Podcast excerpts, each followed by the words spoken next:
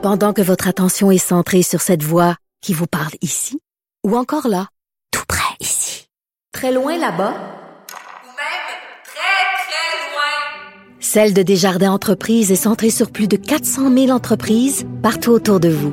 Depuis plus de 120 ans, nos équipes dédiées accompagnent les entrepreneurs d'ici à chaque étape pour qu'ils puissent rester centrés sur ce qui compte, la croissance de leur entreprise.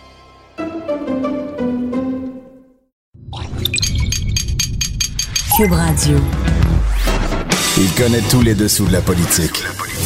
L'économie, la santé, le transport. Chef du bureau d'enquête de l'Assemblée nationale. Antoine Robitaille. Là-haut sur la colline. Cube Radio. En direct du Cochon de Cube euh, sur la colline parlementaire, euh, c'est le jour d'élection du président de l'Assemblée nationale. On sait tous que ça va être Monsieur Paradis. On va décortiquer hein, euh, ce début de rentrée parlementaire avec euh, plein de monde. Il y a plein de monde en studio, il y en a jamais eu autant, on est cinq. Euh, on commence donc avec nos vadrouilleurs et notre euh, compteur aussi. Euh, Il y y a Jean-François Gibault qui est là. Et vous savez, quand euh, il y, a, y, a, y a une personne qui a droit à sa chanson aujourd'hui, euh, écoutons cette chanson. Il y a de la joie. Il y a de la Geneviève Lajoie. Elle est avec nous. Bonjour Geneviève. Bonjour. oui. Donc, euh, on va commencer par toi. Euh. Il y a eu une, euh, un point de presse important quand même de Québec solidaire tout à l'heure. On a appris plein de choses. On. Effectivement. Euh, on a appris d'a- d'abord que euh, Québec solidaire euh, est pas très intéressé de faire des missions interparlementaires. Ah Vous bon? vous souvenez des missions, euh, les députés sont appelés. Ils n'aiment pas voyager, Non. contrairement à Catherine Dorion, elle qui était à, à Bora Bora. Oui, non, ils ont tenu à souligner que ce n'est pas parce qu'ils n'aiment pas voyager, mais selon les règles actuelles, OK. où euh, on n'a pas tout à fait le détail des dépenses euh, des députés. Il y a des, il y a eu des dépenses somptuaires. On, on se rappellera euh, ceux de, de l'ancien président de l'Assemblée nationale, Jacques Chagnon, Oui. euh, qui payait le vin à beaucoup de monde. Euh, donc, C'était une façon de les remercier, exactement. dit. Pour l'esprit d'équipe et le team building. Oui, c'est ça. Oui. C'est ça. Donc, euh, si les missions parlementaires euh, suivent les règles actuelles, il n'est pas question pour Québec solidaire de participer, même s'ils sont, sont un parti reconnu. Là, donc, ils, ils auraient le droit de participer. Euh, mais Puis à 10, euh, la rotation est plus rapide. Je veux dire, tu sais, tu tu participes à plus de voyages. Effectivement, mais eux, ils ne voient pas le, le but pour le moment, puisque non plus les objectifs ne sont pas très clairs. Il faut dire- différentes missions. La transparence, ça va être un des sujets à l'ordre du jour de l'élection de François Paradis, ça c'est certain. Hein? N'est-ce pas, Charles? Oui. Charles Le Cavalier, on l'écoute. Oui, bonjour. Euh, ben, effectivement, tout à fait. Euh, Il va remplacer Jacques Chagnon, qui était président depuis 2014, je crois. Et euh, bon, sous Jacques Chagnon, il y a eu plusieurs articles qui ont été écrits par le journal, entre autres, sur le, le manque de transparence, sur les missions parlementaires. Les deux bureaux, on s'était mis là-dessus. Hein? Exactement. Bureau parlementaire, bureau d'enquête. Euh, mais aussi à l'Assemblée nationale, on, on se souvient des repas du ban, le homard décortiqué, ça a fait jaser, les Oui. bouteilles de vin dans des réunions de travail. Et la CAQ a, de- depuis qu'elle est au, au Parlement, qu'elle participe à ces rencontres-là, a toujours dénoncé ça, c'est-à-dire justement, par exemple, le vin dans les réunions de travail, sur le manque de transparence. Donc là, pour la première fois, ça va être un président euh, de l'Assemblée nationale qui est caquiste. Puis c'est sûr que François, la- tout le monde s'attend à ce que François Paradis, là, c'est, c'est un de ses chevaux de bataille, ça, il va Chevaux. parler- chevaux de bataille, pardon. Venant d'un cavalier, Euh, c'est gênant. il y a comme un lien. On s'attend à ce qu'il parle de transparence. Ah oui, c'est certain. Ah, ça va être intéressant.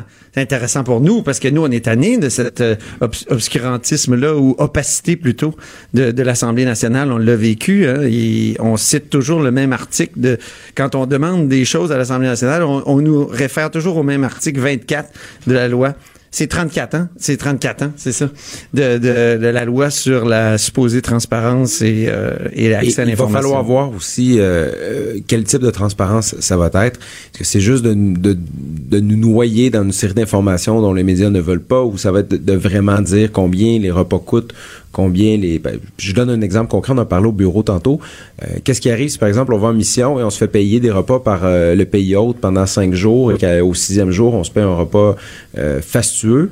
Euh, et ben, à la fin, on peut tout le temps dire, ah ben non, mais pour les six jours, ça a coûté de temps, mais finalement, ça va être pour un repas. On va Ben oui, on va ça. la dépense, donc faut voir. là. 6 000 piastres de repas, mais il y en a un qui a coûté 5 000. Mais c'est une des demandes de Québec solidaire. Hein. D'ailleurs, il rencontrait en, dé- en ce moment, je crois que c'est à peu près en ce moment, il rencontrait François Paradis, donc le seul candidat euh, à la présidence à l'Assemblée nationale, donc qui sera président.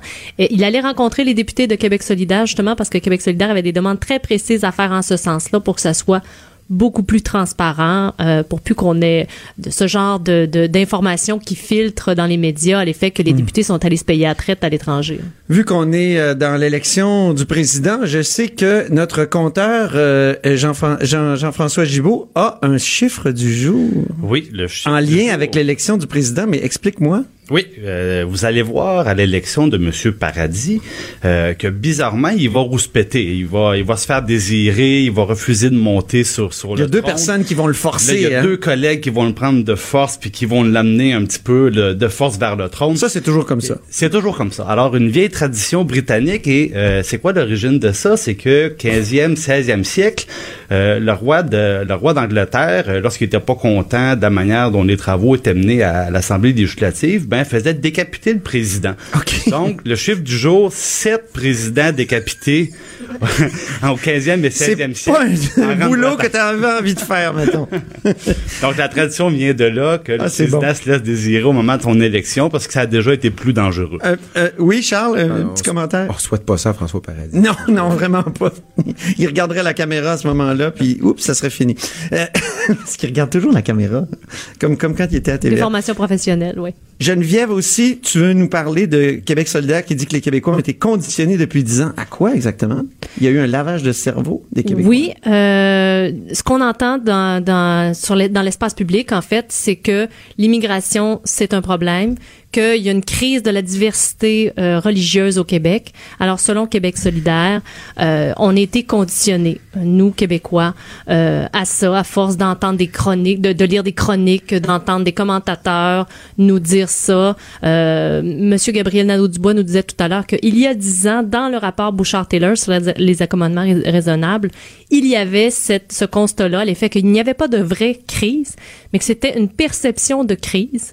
Et dix ans plus tard, selon lui, on est encore au même point, c'est-à-dire que c'est qu'une perception de crise. Mais il faut le dire, là, ce sera pas un projet de loi, un des trois projets de loi déposés parce qu'on s'en va dans une courte session parlementaire de huit jours, donc deux fois quatre euh, journées.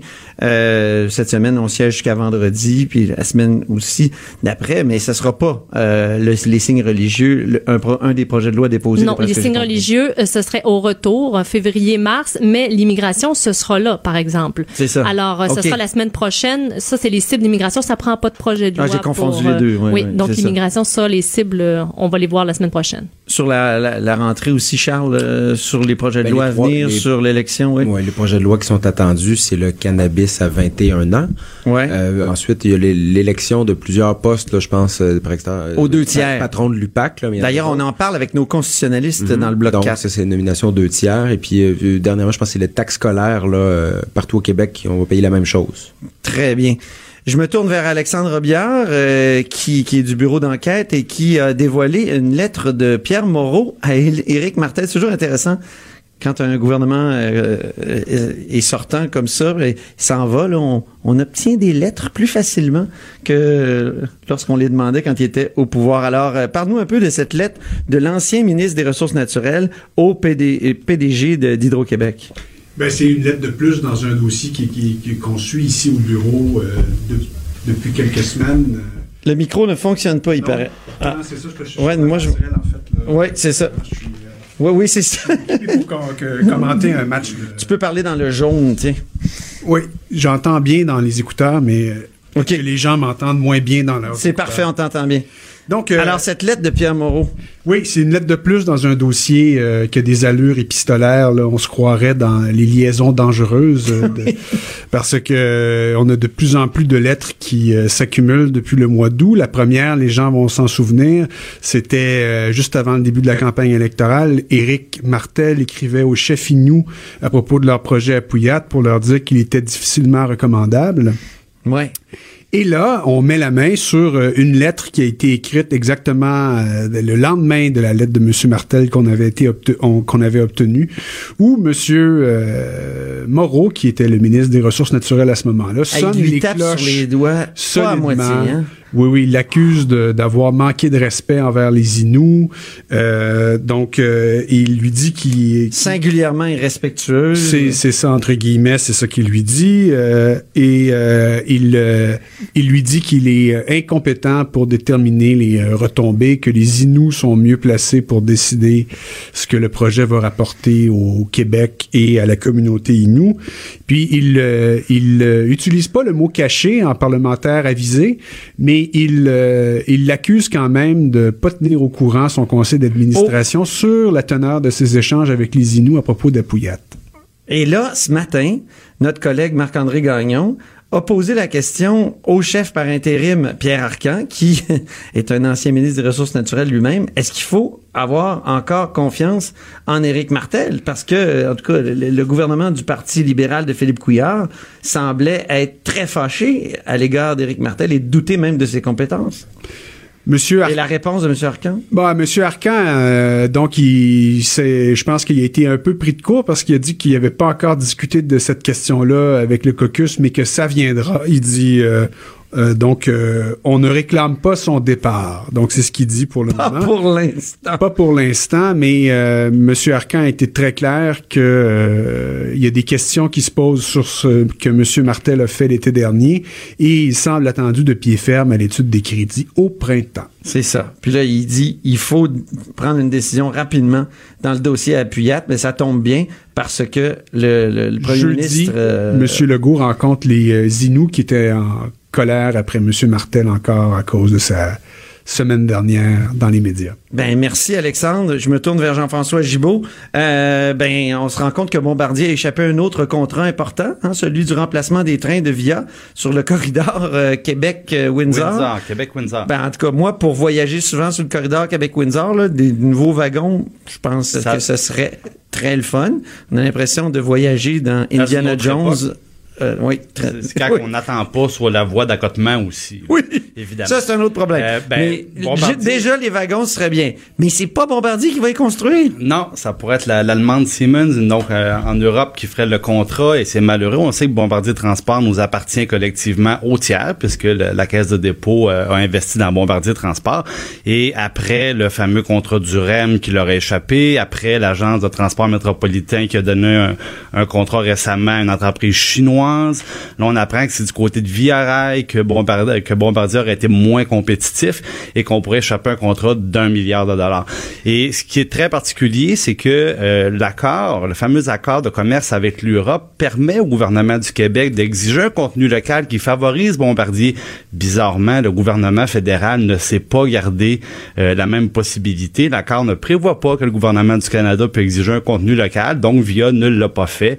Résultat des courses, ça s'en va en Allemagne. Donc, c'est un problème de négociation. Au fond, quand ils ont négocié l'AECG, le, le, le, Oui. le contrat de, de, de l'entente de libre-échange avec l'Europe, le fédéral n'a pas réclamé, comme le Québec et l'Ontario, de pouvoir bloquer une espèce de 25% de contenu euh, dans ce type de, de, de, de, grand contrat-là. Exactement. Et c'est ce qui aurait peut-être permis à Bombardier de, de se sortir euh, gagnant de l'appel d'offres.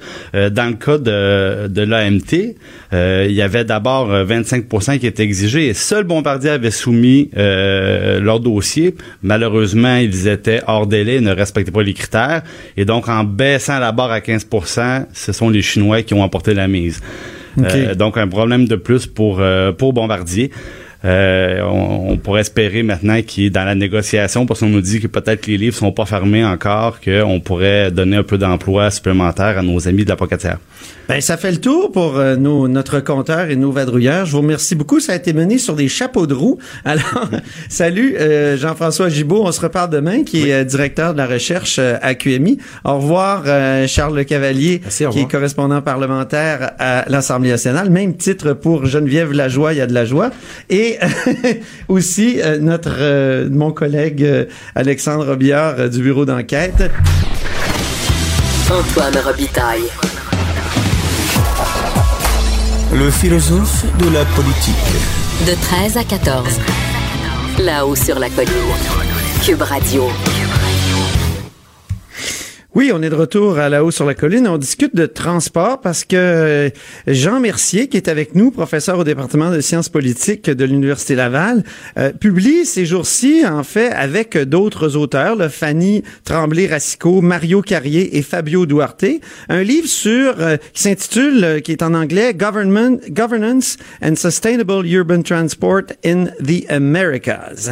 Et c'est intéressant parce que dans ce livre, on compare les les villes de Montréal, Seattle et Curitiba au Brésil quant à la lutte au, au, au, GES, donc au gaz à effet de serre, par le truchement des, euh, des, du transport, des, donc euh, l'innovation en matière de transport. Et euh, tout de suite, je pose la question à Jean Mercier. Bonjour d'abord. Bonjour Jean Mercier. Bonjour. Ça va bien? Ça va bien, merci Antoine. Bon, euh, content de vous parler, Jean, Jean Mercier. Euh, alors, euh, qu'est-ce qu'on peut dire sur Montréal par rapport à Seattle et Curitiba euh, au Brésil? Qu'est-ce que quant au transport, aux décisions de transport?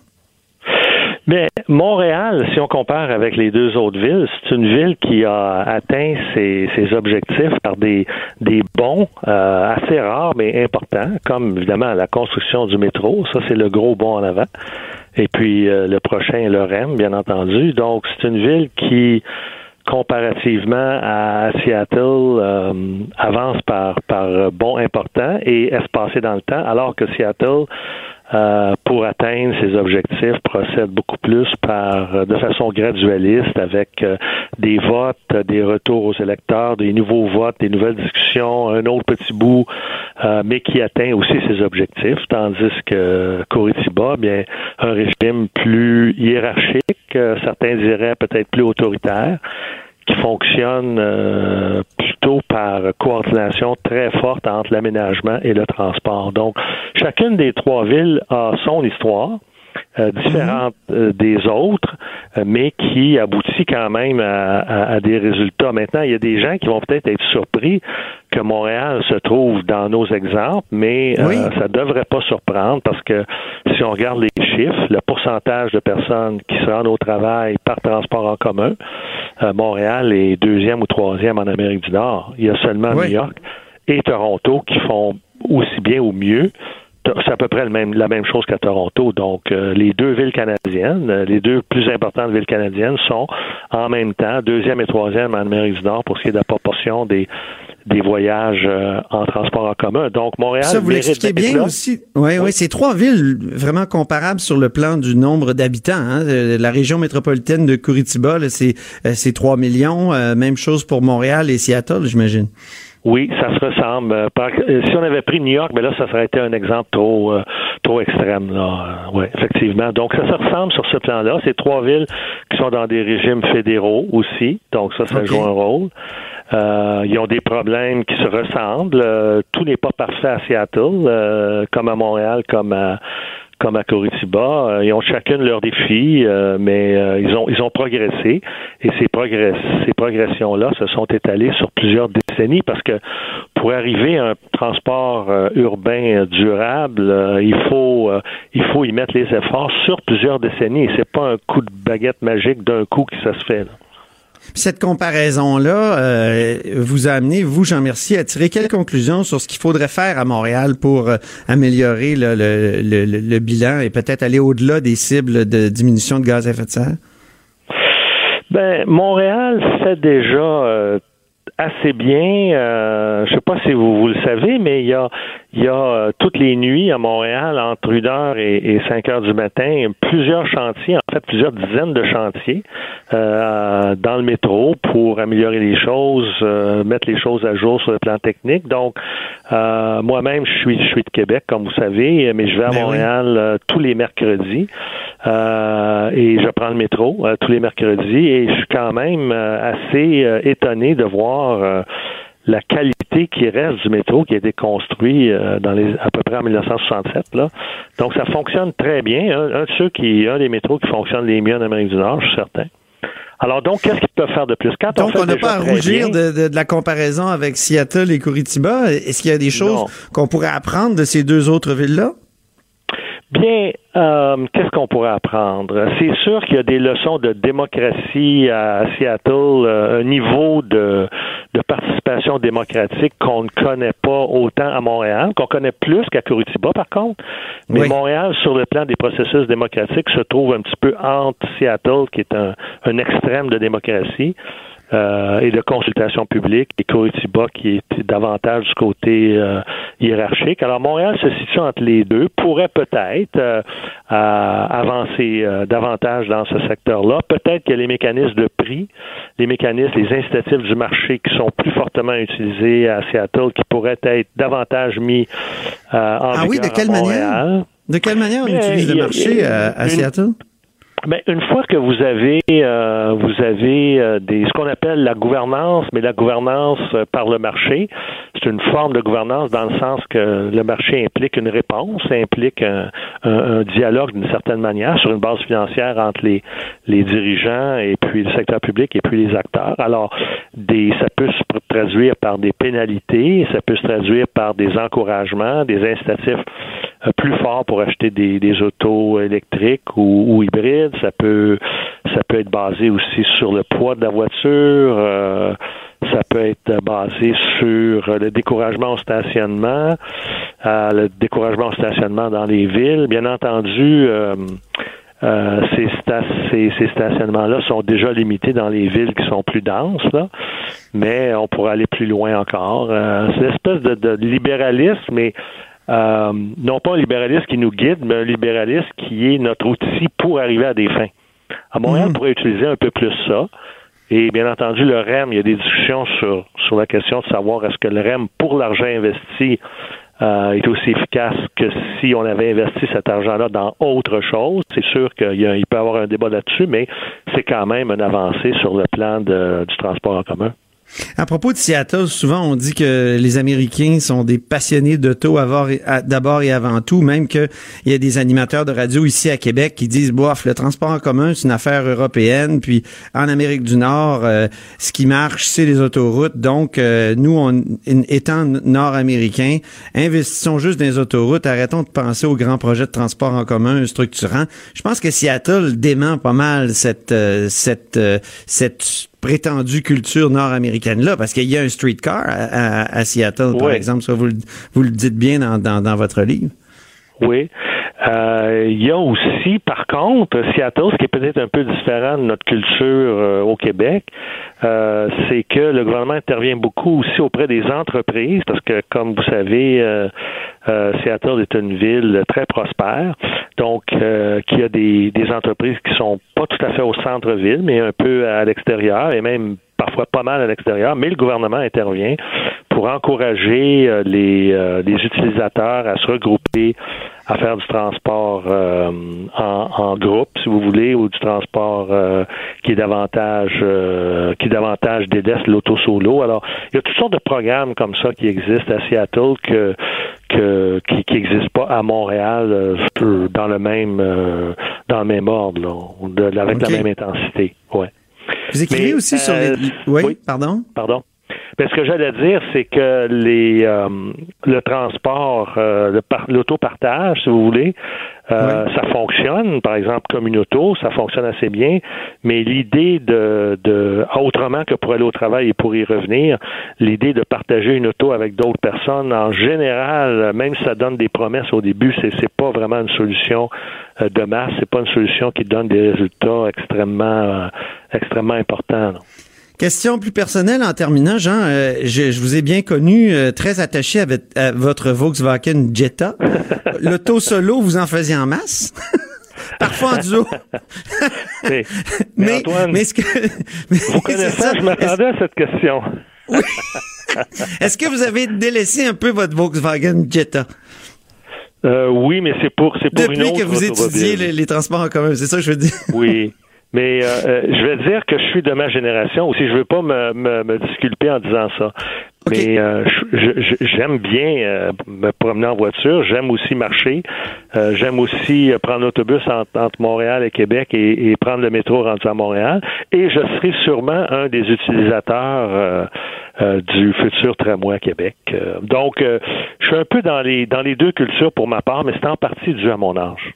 Parce que il y a, il y a les millennials, là, les, millén- les milléniaux qui sont qui, ont, qui sont à Québec et dont certains disent je veux être dans une vraie ville et une vraie ville a un vrai transport en commun, un vrai transport structurant et ces jeunes-là qui travaillent souvent dans le milieu des médias puis de la création puis Ils des prennent même plus leur permis de conduire, Jean.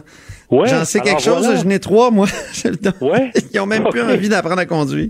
Bon, Quand alors, ils vivent en ville, j'entends, pas, pas, pas à la campagne, Oui. là, ça c'est sûr. Effectivement. Oui. Alors, je pense que, mais pour être optimiste, je pense que l'avenir, pour Québec comme pour d'autres endroits, c'est un meilleur équilibre entre le transport privé et le transport public. Puis je pense qu'on se dirige vers ça. Oui, oui. Ben, c'est bien, ça, ça, ça se termine sur une, sur une note d'espoir. Jean Mercier, professeur au département de sciences politiques de l'Université Laval et co-auteur du livre Governance and Sustainable Urban Transport in the Americas. Donc, euh, merci beaucoup, Jean, et au plaisir. Bienvenue, Antoine. Salut bien. De 13 à 14. Là-haut sur la colline. La politique autrement dite. Cube Radio. On reçoit à la haut sur la colline Yves-François Blanchet, un ancien ministre, un ancien évidemment député de l'Assemblée nationale, qui veut finalement aller dans l'autre Parlement, qui veut devenir chef du Bloc québécois. Bonjour Yves-François Blanchet. Bonjour, bonjour, Monsieur Robitaille. Ça, c'est en attendant Washington. Là-haut sur la colline, je veux juste vous dire, j'adore Oui. le titre de l'émission. Bon, Ce, ce- ce formidable. relan, ce relan de Joe Dassin de mon enfance, Un jour, on fera jouer un peu de, de Joe Dassin. Ça, ça, ça serait très agréable. Moi, je, je veux que cette émission soit pleine de chansons. Déjà, quand on reçoit Geneviève Lajoie, on met il y a de la joie. Alors voilà. on l'a fait tout à l'heure, c'est pour ça que je dis ça. Donc, Yves-François Blanchette, mais que diable allez-vous faire dans cette galère, si je peux me permettre de paraphraser mon Molière? C'est, c'est- les questions les plus générales sont les plus difficiles à répondre. C'est comme les gens qui me demandent comment ça va. Je suis obligé de répondre, je le sais pas. Mais dans, dans le cas présent, oui, je vais faire dans la galère. Je sais ce que je vais faire dans la galère. D'abord, admettre que à certains égards, oui, c'est peut-être un peu une galère, ou à tout le moins, c'est perçu comme ça par les Québécois parce que les dernières années ont été ce qu'elles ont été. je pense que le mot-clé va être humilité et l'autre va être lucidité. Le bloc part de là où il est rendu aujourd'hui. C'est peut-être déjà un petit peu moins pire que c'était il y a six mois ou il y a quatre mois. Il y a beaucoup de choses à faire, mais la question ne doit pas se situer sur la facilité ou l'opportunité, mais bien sur la nécessité et la pertinence. Et je prétends que le bloc est plus pertinent aujourd'hui ou aussi pertinent aujourd'hui qu'à ce qu'on a considéré comme ces grandes années. Mais c'était pourtant un parti qui était voué à disparaître là, euh, dès, sa qui fondation. était voué à disparaître lorsque le Québec serait souverain et malheureusement, le Québec ne l'est toujours pas. Ça Ah non, il l'est pas. Non, non, Il mais on pas. y travaille avec patience, mais on y travaille. Sauf que là où je pense, et sans faire de reproche à personne, parce que j'irai vraiment pas jouer dans ce, dans ce, dans ce feuilleton, euh, je pense que à travers les différents qui ont euh, divisé le bloc québécois, qui a eu peut-être juste beaucoup de difficultés à absorber deux dures défaites consécutives, euh, on a fini par se consacrer davantage sur euh, à des à des divisions qui ont donné un spectacle rapporté légitimement par les médias et qui ont beaucoup éloigné Ouais. les gens et le bloc d'une de ces deux missions intrinsèques et indivisibles. Quel bilan la faites-vous du passage de Martine Ouellette à la tête du bloc à je n'en fais pas. Je n'en fais pas parce qu'on l'appelle le passage de Martine Ouellette alors que Martine Ouellette n'est certainement pas la seule en cause dans des divisions où le bloc s'est éclaté en plusieurs morceaux qui ne se parlaient plus. Moi, j'arrive au moment où tous les morceaux du bloc sont revenus à l'intérieur d'une même organisation, d'un même caucus. J'ai parlé à tout le monde de ce caucus et indépendamment de course ou pas course, c'est pas ça l'enjeu. Ces gens-là travaillent désormais comme un caucus et il y a aucun parti Il pourrait y avoir une course, Yves-François Blanchet? ben, ça ne m'appartient pas. Moi, je suis candidat, point. Je, je, je réponds tout de suite à la question. Non, il n'y a pas eu de conditions posées à l'effet qu'il n'y ait pas de course pour que je vienne ou pas. Pas du tout. Je contrôle pas ça. Je jouerai pas dans ça non plus, en ceci que je, suis candidat à la direction du Bloc québécois. S'il y a d'autres candidats, ben, ça marche de même. C'est correct. Puis s'il y en a pas d'autres, ben, ça va juste être fini plus vite. Puis c'est correct. Puis j'ai, j'ai pas de, j'ai pas d'a priori. Puis s'il y a des gens au Bloc qui pensent qu'il faudrait pas qu'il y ait de course, ben, qui parlent aux autres candidats s'il y a d'autres candidats, c'est pas moi qui va le faire et c'est pas moi moi qui vais le demander. Moi, je pose ma candidature et je ne pars pas à la chasse aux appuis. Les articles de journaux qui vont parler de nombre d'appuis du mercredi après-midi, non. Puis je demanderai pas au monde de Ah mettre oui. un pompon mauve sur leur épaule en signe d'appui à Blanchette. Non plus, je rien de tout ça. Je pose ma candidature, les gens voteront à un beau moment donné, puis les appuis. Allez-vous ben, vous c'est ennuyer des ex? Allez-vous vous ennuyer des ex? Je suis allé Vous dire même salut, fait ça euh, des, je suis allé dire salut aux filles ce midi. Euh, euh, Rémi était pas sur le plateau. Je suis allé dire salut aux filles ce midi avec un, un peu- un petit pincement d'émotion quand même. Ça, a été de, de très très belles années et pour des gens qui partagent pas toujours les mêmes opinions, ça a été une amitié, une complicité euh, euh, que je qui va me manquer, c'est très très clair. Mais ça changera pas. J'ai- pas l'impression de changer tant bizarrement là. J'ai pas l'impression de changer de vie à ce point-là. Par contre, j'ai l'impression que je change Vous qui étiez de- pas mal critique du commentariat et, et- et- et des journalistes quand vous étiez ministre, Bon, bon, bon. comment vous avez trouvé ça? les gros mots. Mais non, mais c'est vrai, c'est vrai, on s'est pogné solide, là, Yves-François. Mais, mais, mais comment vous avez trouvé ça être de l'autre côté? j'ai pas l'impression d'avoir été euh, comment dire on m'a pas fait énormément de reproches dans la fonction que j'occupais. Il y en a certainement qui l'ont fait, mais ça n'a pas été énorme. Euh, je ne suis pas journaliste et je n'ai jamais eu la prétention d'être journaliste. Et si je puis me permettre de le dire, il y a parfois des gens qui gèrent mieux que d'autres l'ambiguïté en être journaliste et commentateur, parce que c'est difficile. Imagine qu'une journée, je suppose, imagine qu'une journée, tu fais un- une analyse critique sur quelque chose et le lendemain, tu dois faire un reportage neutre et objectif sur le même quelque chose comme journaliste. Est-ce que tu risques d'admettre la possibilité de te dédire dans ton journalisme par rapport à ce que tu as dit comme analyste? C'est, moi, Ouais. il y, a, il y a une ambiguïté Ouais, déontologique. moi, je suis pas là. un ex, par exemple. Moi, je suis un journaliste à la base. Oui, mais, mais oui, mais comme journaliste, Ouais. euh, tu, vous, il faudra s'habituer à quelque chose. Euh, Est-ce que, oui, vous, Monsieur qu'on a- Robitaille, hein? Est-ce qu'on a varié ou je me souviens? Euh, on, on s'est promené un peu, oui.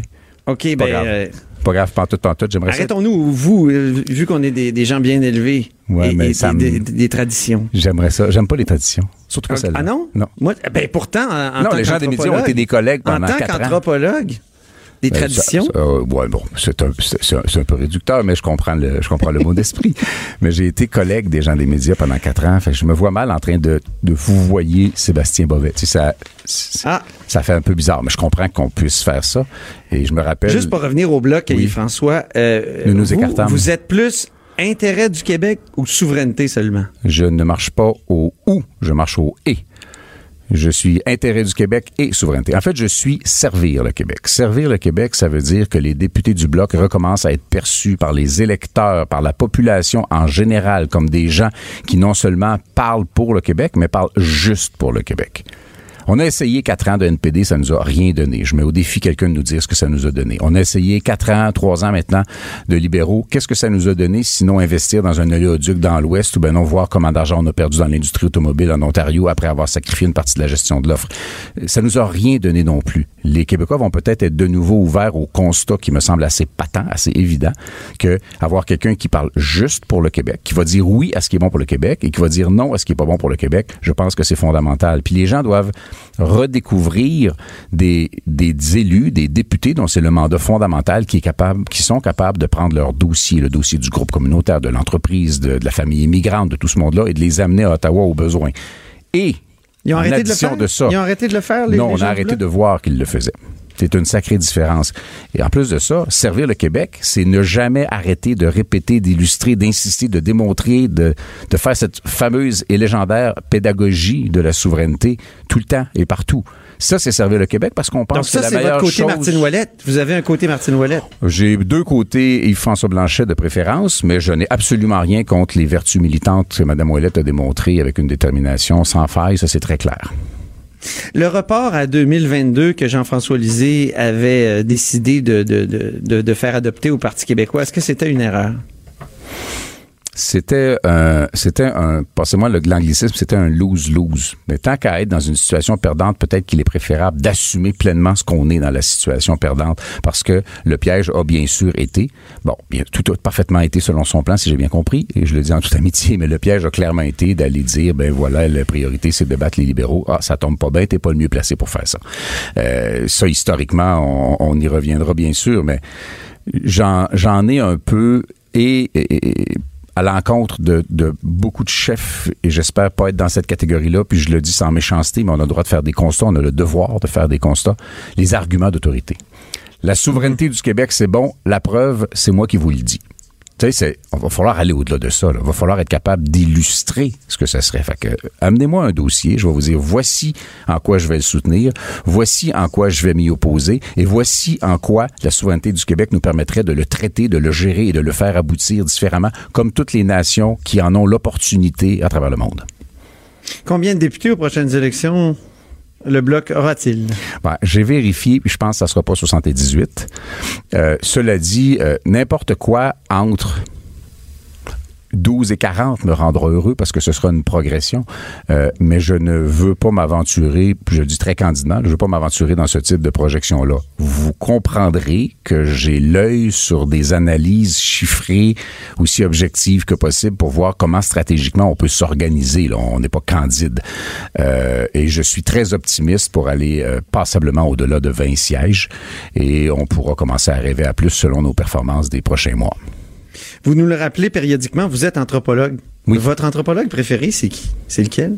C'est un anthropologue qui est très peu connu, qui s'appelait Michel Verdon, qui était à l'Université de Montréal, euh, qui que j'ai trouvé extraordinaire, comme vraiment extraordinaire comme professeur, dont la dernière publication, je sais pas s'il l'a vraiment publié, c'est une énorme brique qui s'appelle Contre la culture, qui était une révolte contre contre la Contre science. la culture? Oui, contre la science Ça que anthropologique votre genre, telle que se ça, vous pratique. qui- Non, non, Oui. non, pas, pas la culture. On, on confond art et culture. Euh, les arts, c'est une chose que j'ai un peu tâté pendant quelques années. Euh, la culture, c'est autre chose. La culture, au sens anthropologique du terme, a été l'objet d'un certain galvaudage euh, scientifique et ça a fini par irriter, selon la lecture que j'en ai, M. Verdon, qui est un anthropologue qu'autrement j'ai admiré. Lui a fait sa monographie sur un village au lac Saint-Jean. C'était, c'était pas l'exotisme des Yanomami en Bolivie. C'était complètement autre chose, mais c'était un homme d'une rigueur scientifique et intellectuelle extraordinaire. Et vous, vous avez étudié en anthropologie, donc à la maîtrise, avez-vous fait une- une- un, un mémoire ou un... Non, j'ai été assez un, un peu trop rebelle. J'ai donc abandonné le.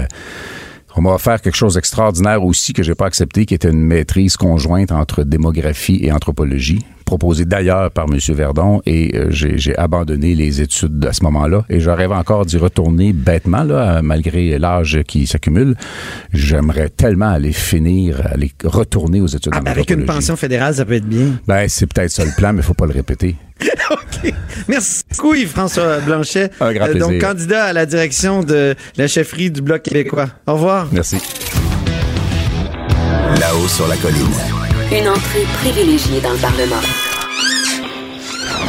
13h, 14h. Cube Radio.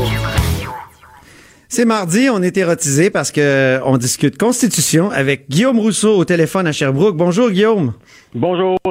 Et Patrick Taillon ici en studio à Québec avec moi à l'abri de la tempête. Bonjour, Antoine. parce que je vous dis qu'il vente dehors. Mais euh, il, va vanter aussi à l'Assemblée parce que on- euh, la, la présentation du projet de loi euh, qui est une promesse de la CAC de, de, de, de nommer finalement le patron de l'UPAC aux deux tiers des voix à l'Assemblée nationale, euh, ça va être un projet de loi important là parce que les nominations aux deux tiers se multiplient.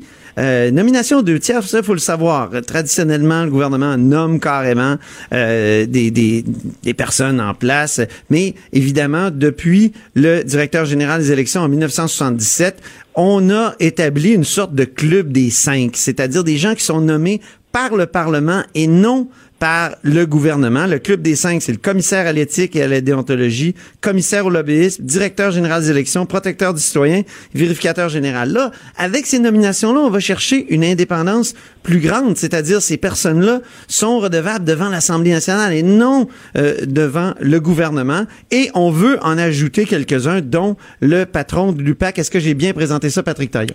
En effet, la tradition dans notre système, c'est prérogative de l'exécutif, prérogative royale, si on peut dire. Oh, royal. De, de euh, toutes les nominations, et à Ottawa, ça va très loin, hein, c'est tous les ambassadeurs, tous les sénateurs, tous les juges, les cours supérieures, cours suprêmes. Donc, par défaut, c'est l'exécutif qui procède aux nominations. Et l'exception, c'est que lorsqu'on transfère ça vers le Parlement. Puis là, au fond, c'est le choc de deux cultures. L'approche traditionnelle, la, Mhm. logique euh, exécutive, prérogative royale, on garde ça au gouvernement.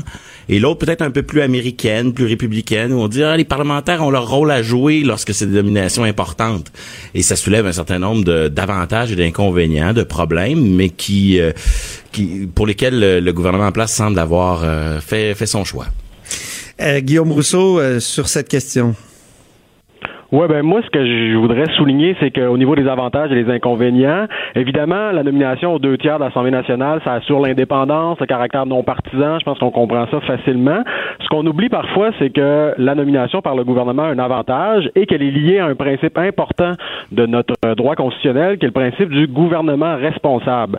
C'est-à-dire qu'à partir du moment où il y a une nomination qui est faite par le gouvernement, ben si c'est une mauvaise nomination, il y a quelqu'un de responsable, euh, l'exécutif, le gouvernement, qui, à la prochaine élection, ça peut être pris en compte par, euh, par les électeurs. Il peut avoir à en répondre en chambre à l'opposition qui pourrait poser des questions suite à une mauvaise nomination.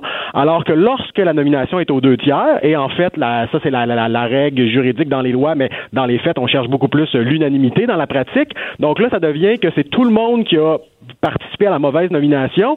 Alors quand c'est la faute de tout le monde, ben c'est la faute de personne. L'électeur Ah, peut pas sanctionner personne puisque tout le monde, toutes les parties y ont participé. Donc à l'élection suivante, on peut pas sanctionner personne. Alors moi je veux je veux qu'on n'oublie pas euh, ça du portrait, le principe du gouvernement responsable qui euh, peut être sanctionné lorsqu'il procède à une mauvaise nomination. Dieu sait que c'est important pour le cas de la police, par exemple, parce que la police doit est le bras armé de l'exécutif, d'une certaine façon, euh, fait appliquer euh, les lois euh, et, et répond quand même à certaines euh, commandes, ou en tout cas, à- donc euh, c'est troublant ce que ce que tu dis là, Guillaume, d'une certaine façon. Si, si l'UPAC est, est, est nommé par le Parlement et que c'est une mauvaise nomination, on va être un peu mal pris. Ben c'est ça, c'est qu'à chaque fois, il faut vérifier qu'est-ce qui est le plus important selon la, la nature du poste qui, qui fait l'objet d'une nomination. Est-ce que c'est l'impératif d'indépendance qui est le plus important, auquel cas on va vers la procédure aux deux tiers de l'Assemblée nationale, ou est-ce que c'est peut-être pas l'indépendance qui est la chose la plus importante, auquel cas on peut aller vers la procédure plus traditionnelle de nomination par le gouvernement qui est responsable devant la Chambre et ultimement devant l'électorat. En tout cas, dans le cas de l'UPAC, il me semble que l'indépendance, c'est très important. Moi, je me souviens, dès la première conférence de presse où on a présenté Robert Lafrenière, ma question, ça a été, mais pourquoi vous êtes nommé par le gouvernement? Oui. Vous avez peut-être enquêté sur ce gouvernement-là. Est-ce qu'il n'y a pas un problème? Et au-delà de l'indépendance réelle de la personne qui est nommée, il y a l'apparence d'indépendance qui est tout Oui. aussi importante. Euh, euh, et et le, le cas de l'UPAC est important, celui du DPCP aussi dans la mesure où c'est le DPCP qui prend euh, les recours par la suite. Les gens qui travaillent au DPCP. Donc, directeur euh, des poursuites criminelles et oui, pénales. pardon. Et donc, c'est- ce sont eux qui portent les accusations, malgré tout le, le travail qui est fait par la police. C'est pas la police qui décide qui euh, poursuit, chacun son rôle.